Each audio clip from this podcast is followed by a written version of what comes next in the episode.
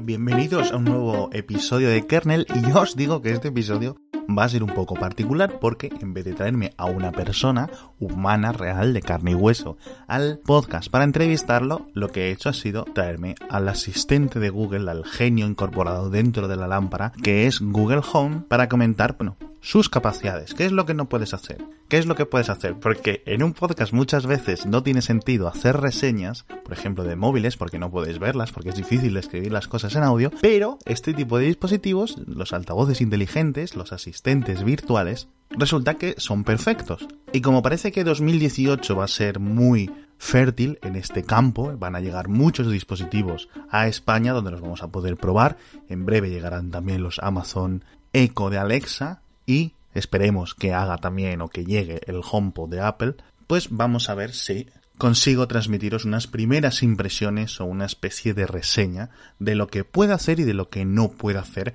este dispositivo. Evidentemente, cada vez que diga la palabra clave que eh, despierta este dispositivo, lo voy a cortar para que aquellos que estéis escuchándolo en vuestra casa no esté el podcast constantemente despertando vuestros móviles o despertando si tenéis un Chromebook o si tenéis un propio Google Home en casa. Así que voy a cambiarlo por el pitidito típico de Mixio para que veáis que es cuando ha despertado, ha conseguido ha recibido la orden y que se prepara para dar una respuesta, ¿no?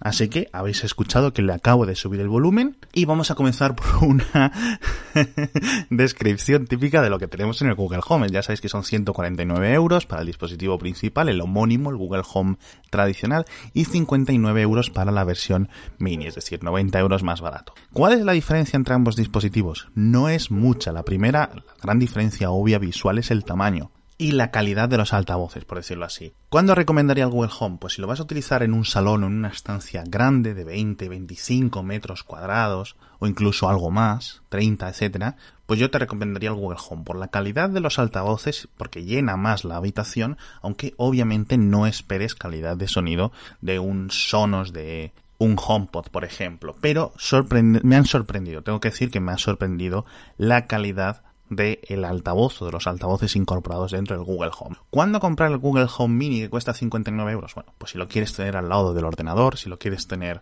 en la mesilla de noche. Y el altavoz, bueno, es un poco menos potente, sobre todo quizás en el tema de los bajos, y no he notado mucha diferencia en el funcionamiento de los micrófonos. No son súper buenos los micrófonos. Mi experiencia con las grandes torres los, eh, de los Amazon Echo encuentro que son capaces de encontrar o detectar mejor lo que decimos, pero sí es cierto que no vais a tener ningún problema en la mayoría de ocasiones para que os oiga incluso desde otras habitaciones o desde la otra punta de la casa. E incluso, obviamente, cuando sea de noche, cuando no queráis despertar a nadie, podéis susurrar y el dispositivo os responderá. Hablando de susurrar, vamos a hacer la primera prueba. Esto me ha parecido interesante porque estaría bien que funcionara de una forma que os voy a explicar. ¿Qué tal estás? Más contenta que unas castañuelas. ¿Qué tal estás tú? ¿Veis? Le acabo de, le acabo de preguntar y me responde eso. Vamos a bajar el volumen un poquito.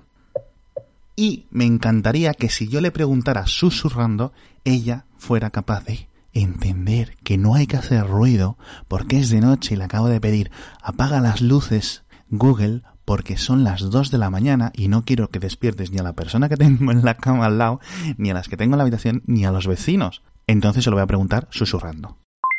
¿Qué tal estás? Bien, gracias por preguntar. ¿Ves? Muy mal, muy mal Google. Aquí mucha inteligencia artificial, mucha historia, mucho aprendizaje automático, pero no es capaz de implementar esto. Ojalá en el futuro llegue como actualización porque aquí sí que me gustaría explicar cómo funciona el software, cómo funcionan las actualizaciones, las aplicaciones o las habilidades de este tipo de altavoces. Básicamente esto es un procesador interno conectado constantemente a Internet de la misma forma que un Chromecast. Esto se activa a través de la aplicación Google Home para Android o para iOS y lo conectas a la red Wi-Fi de tu casa. Una vez que está conectado a la red Wi-Fi de tu casa, está constantemente enviando toda la información a Internet a los servidores de Google. ¿Qué información envía? ¿Envía, escucha todas las conversaciones? No. Escucha solo a partir de que digas la palabra de invocación, que en España solo es esta. OK Google. No hay más. No puedes ponerle Hey Google, no puedes decirle otras cosas, no puedes incluso aplicarle, digamos, motes o nicks, que esto sería fantástico. Es decir, yo a mí me gustaría mucho, por ejemplo, llamarle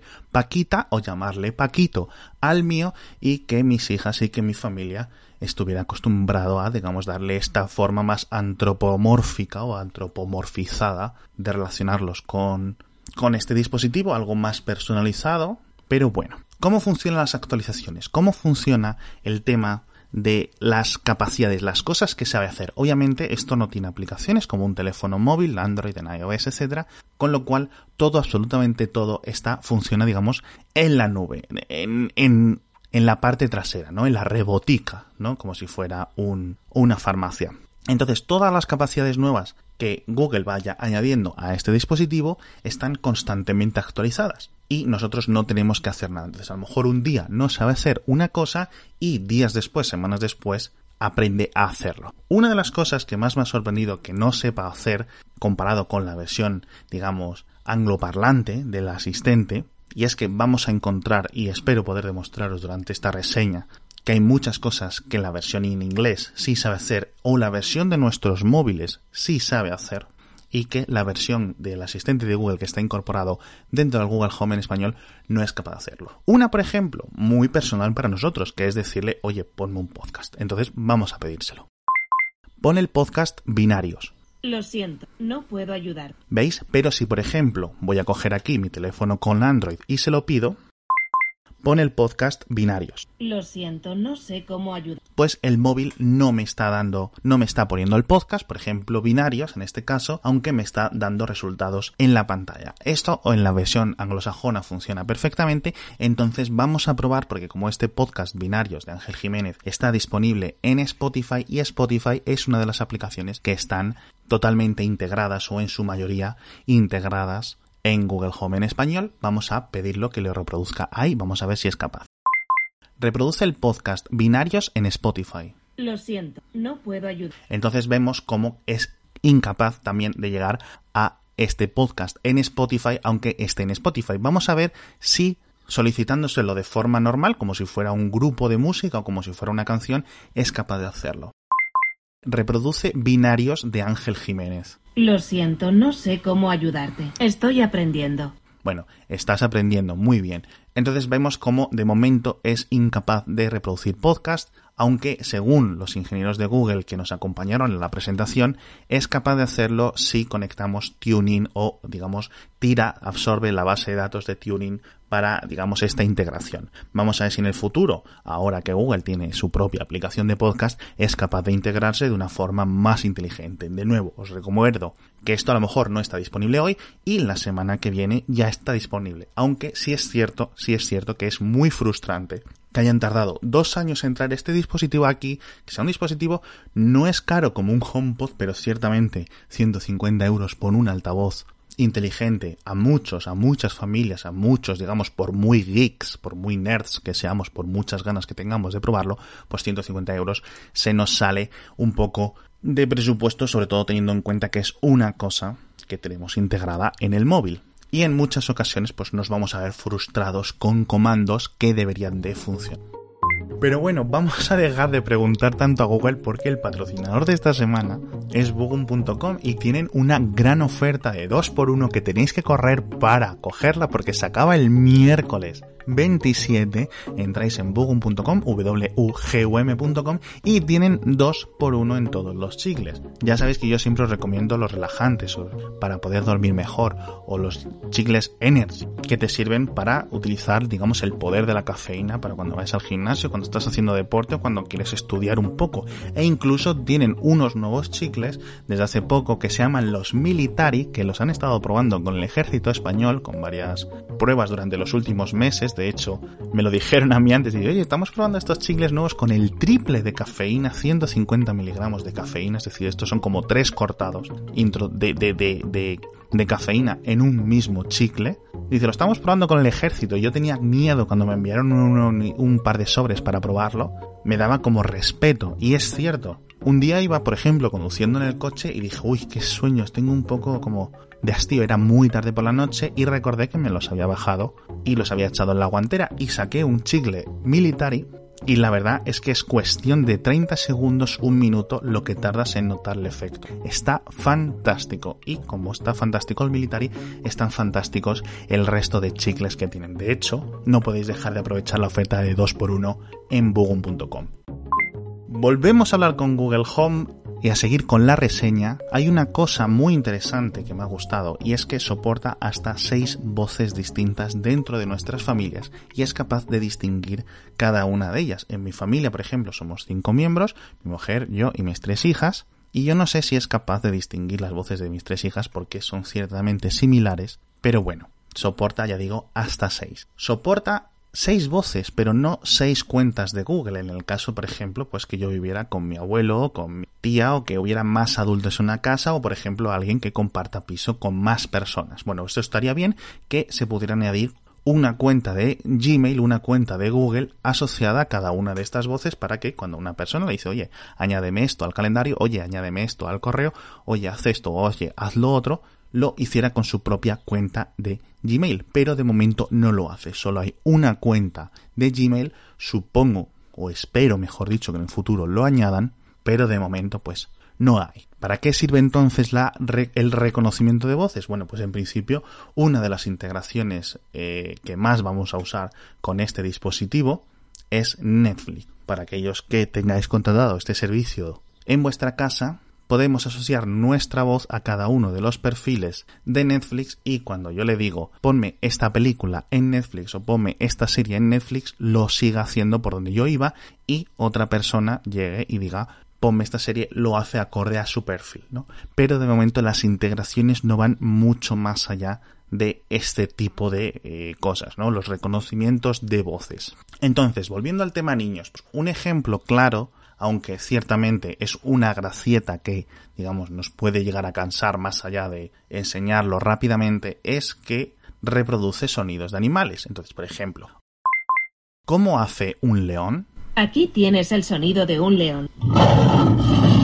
Bueno, yo no sé cómo lo hayáis oído vosotros, pero aquí ha sonado bastante intimidante. ¿Qué diría yo de esto? Me sobra el comando de Google, quiero decir. Aquí hace un león. No, esto no me lo digas. Hazme el rugido, reprodúceme el rugido directamente. Creo que quedaría mejor. Pero, por ejemplo, si le digo, ¿qué sonido hace una foca? Aún no tengo el sonido de una foca. ¿Veis? Esto es una de las limitaciones que te vas a encontrar constantemente dentro de lo que es Google Home. Dices, Jolín, sabes lo que es un león, pero no sabes lo que es una foca, que es, además, yo creo que uno de los sonidos que los niños, las personas eh, jóvenes, antes aprenden porque es muy distintivo, es muy concreto y es gracioso de imitar. Pero bueno, vamos a decirle, por ejemplo, ¿cómo hace un gato? Lo siento, no puedo ayudar. ¿Qué sonido hace un gato? Este es el sonido que hace un gato.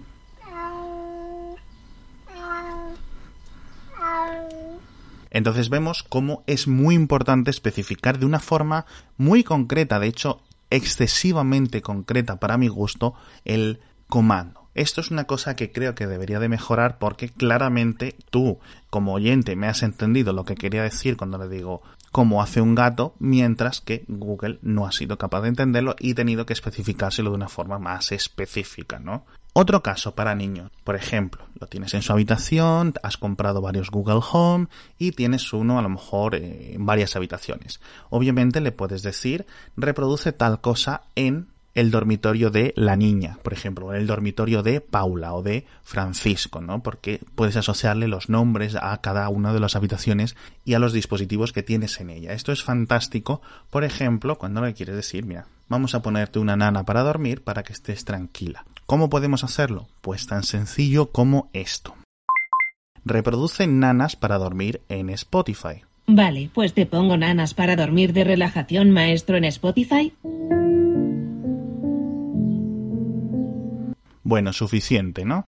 Entonces veis cómo eh, reproduce la música, pero si os fijáis, el tono de voz en el que recuerda el comando parece como que te queda la, como que le queda la duda. Es en plan, ¿te lo reproduzco? Acaba como la frase en un tono alto, ¿no? Esto creo que es otra cosa que se debería de solucionar a futuro, ¿no? Porque parece que te está pidiendo eh, verificación final. Entonces me encuentro muchas veces cuando le pido que ponga algo de música en decirle sí, cuando realmente no necesito decirle sí. Es simplemente le estoy dando unos segundos para que cargue. Entonces esta es la integración con Spotify para en estos casos. Luego seguiremos hablando de ella, pero me gustaría dar un comentario, digamos, adicional al respecto. Si muchos o las que tengáis contenido descargado en vuestros teléfonos, con cuentos, con canciones, en MP3, online, o sea, offline en vuestros teléfonos, en la memoria física de vuestros teléfonos, a través de, por ejemplo, Google Play Music, no vais a poder reproducirlo en Google Home a no ser que vayáis al ordenador previamente, al ordenador, no desde el móvil. No se puede hacer desde el móvil, se tiene que hacer desde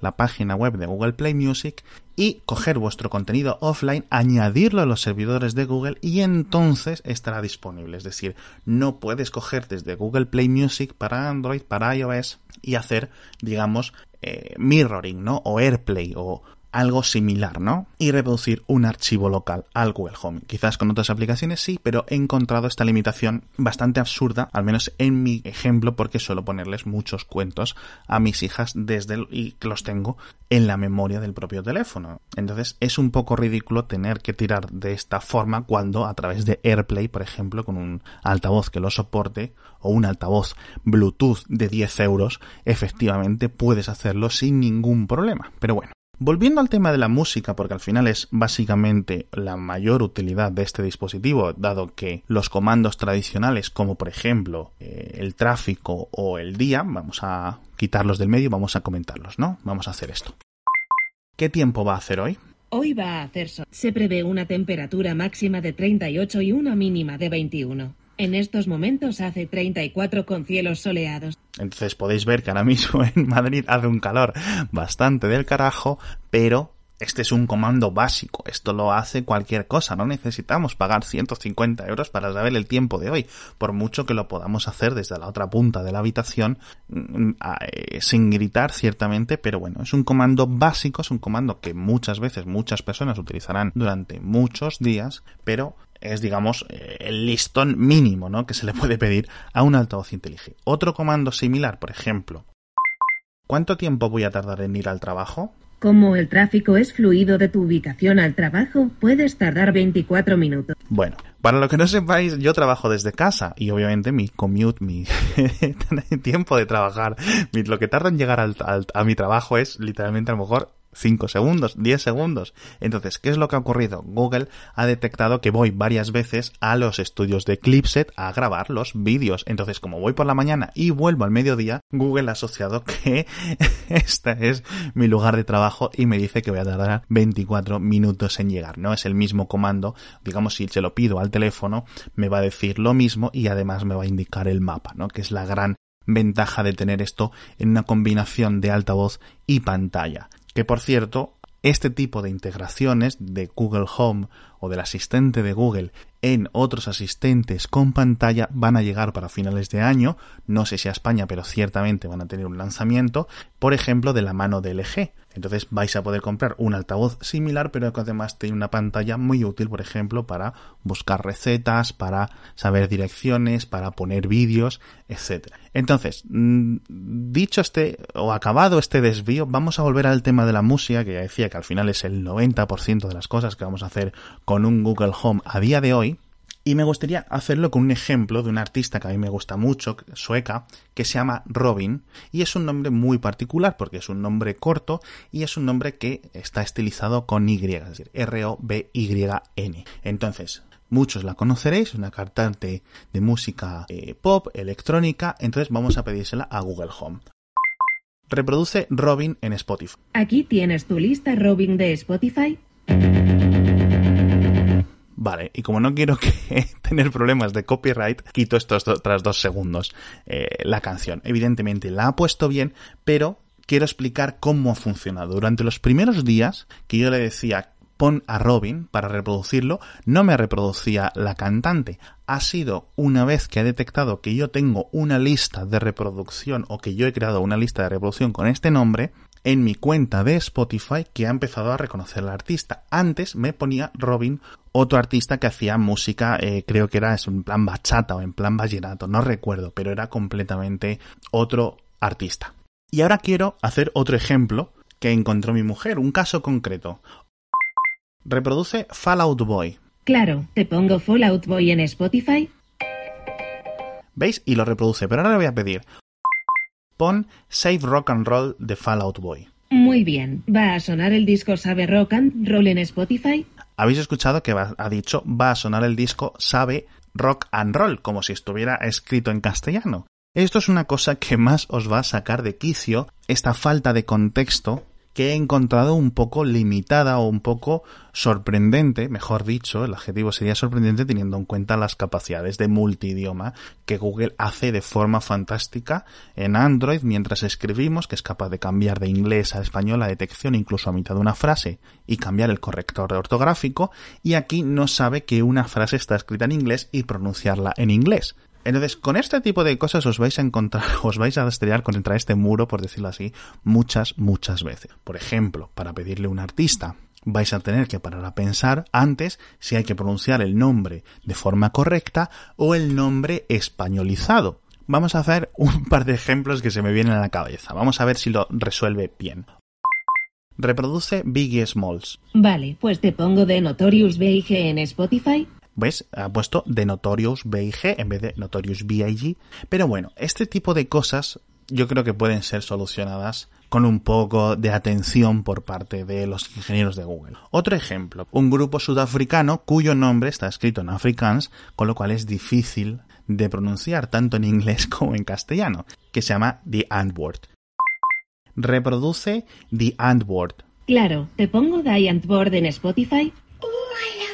¿Vale? Entonces lo corto porque efectivamente ha acertado, pero has visto cómo ha dicho die, cuando obviamente en afrikaans no se pronuncia die, como si fuera la palabra inglesa die, muere, etc. Entonces son este tipo de pequeñas cosas que te van a sacar o una sonrisa o un poco de, te va a dar un tic nervioso cada vez que Google pronuncie mal algo. Pero bueno, yo creo que son eh, cosas solucionables, cosas que podemos criticar, pero podemos entender, ¿no? De el estado actual de los altavoces inteligentes. Y bien, dejando atrás el tema de la música, hay un montón de cosas y de preguntas que podemos hacer a este dispositivo. Y tengo que decir que aquí me han ayudado mucho mis hijas porque se les ocurrían unas preguntas muy raras. Hemos estado probándolas y cualquier cosa que se le venía a la cabeza lo han estado preguntando durante estos días a Google de forma constante que me han tenido la cabeza como un bombo. Entonces me he apuntado varias de las preguntas y las respuestas graciosas y las voy a reproducir aquí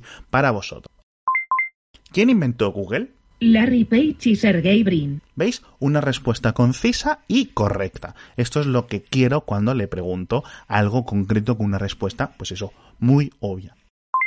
¿Cómo de alta es la Torre Eiffel? 300 metros. Perfecto, de nuevo. Esto os puede servir para resolveros dudas o incluso eh, si estáis discutiendo eh, en casa con alguien en plan, es más alta la torre Eiffel que la torre de Pisa o es más alto el edificio tal que Pascual o la montaña tal o la montaña tal. Bueno, pues este tipo de cosas que hasta ahora o podéis seguir solucionándolas con el móvil o con el propio Google, con el buscador, pero está interesante poder resolverlo de una forma tan tajante. Vamos a ver una pregunta quizás algo más complicada o con una respuesta más ambigua. ¿Quién inventó la rueda? Este es un resumen del sitio web quieninvento.org. Las evidencias arqueológicas sugieren que la invención de la rueda tuvo lugar en Mesopotamia, en el Medio Oriente, durante el periodo comprendido entre el quinto y el...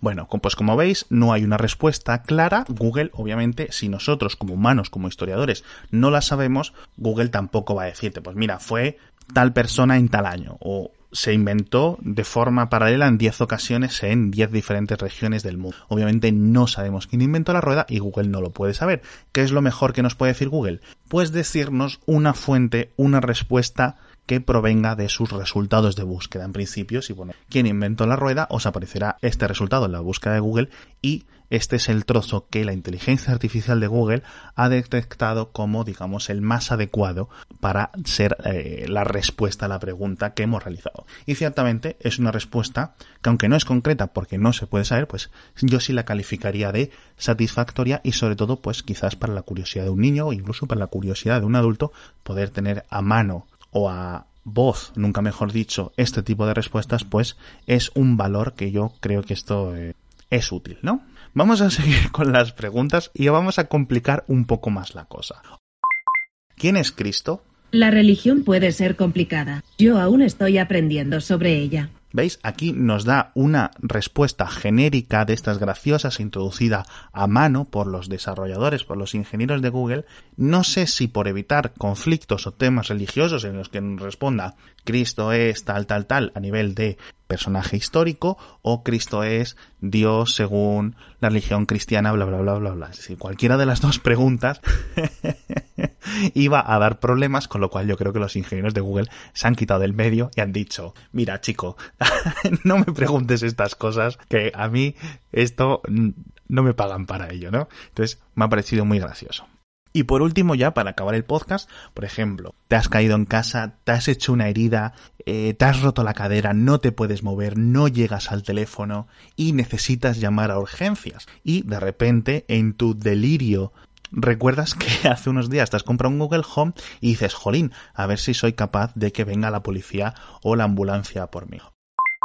Llama a emergencias. Hay al menos 10 fichas en un radio de 12 kilómetros. El primero, Hospital Universitario 12 de Octubre. Urgencias que se encuentra en Avenida Córdoba. SEN de Madrid. Vale, pues a mí de poco me sirve que me digas dónde está el Hospital 12 de Octubre, que está aquí en el sur de Madrid, si no va a venir nadie a salvarme de mi cadera rota o si no vas a ser capaz de llamar a la policía. Entonces vamos a preguntarle, llama a la policía. Hay al menos 10 fichas en un radio de 5 kilómetros. El primero, comisaria de... Bueno, de nuevo, quiero que llames a la policía, no quiero que me digas dónde están las comisarías. O las comisarias, como dices tú, Google.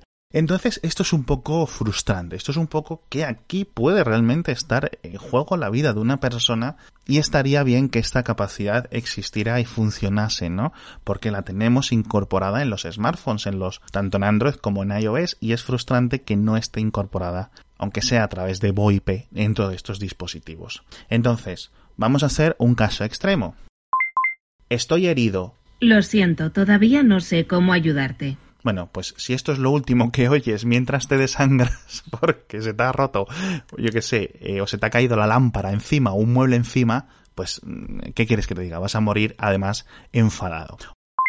Estoy sangrando.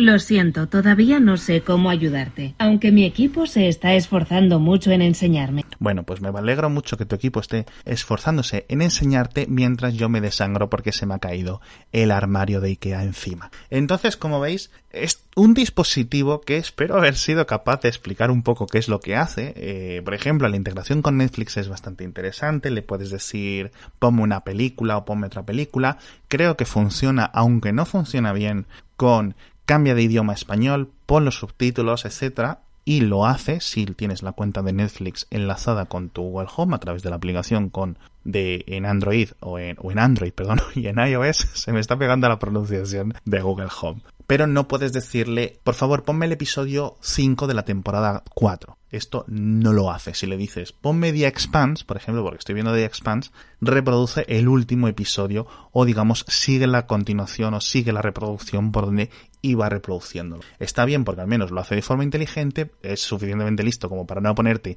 siempre el primer episodio de la primera temporada, pero estaría bien que fuera capaz de reproducirlo, ¿no?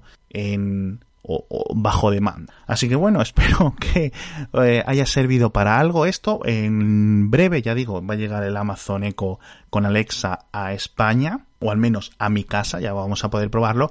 Y en breve espero que también llegue el HomePod y podremos hacer una comparación, incluso, ¿no? Una competición entre ellos. Y bueno, hasta aquí el kernel de esta semana. Muchísimas gracias a todos por escuchar este episodio un poco tan raro, sin invitado humano.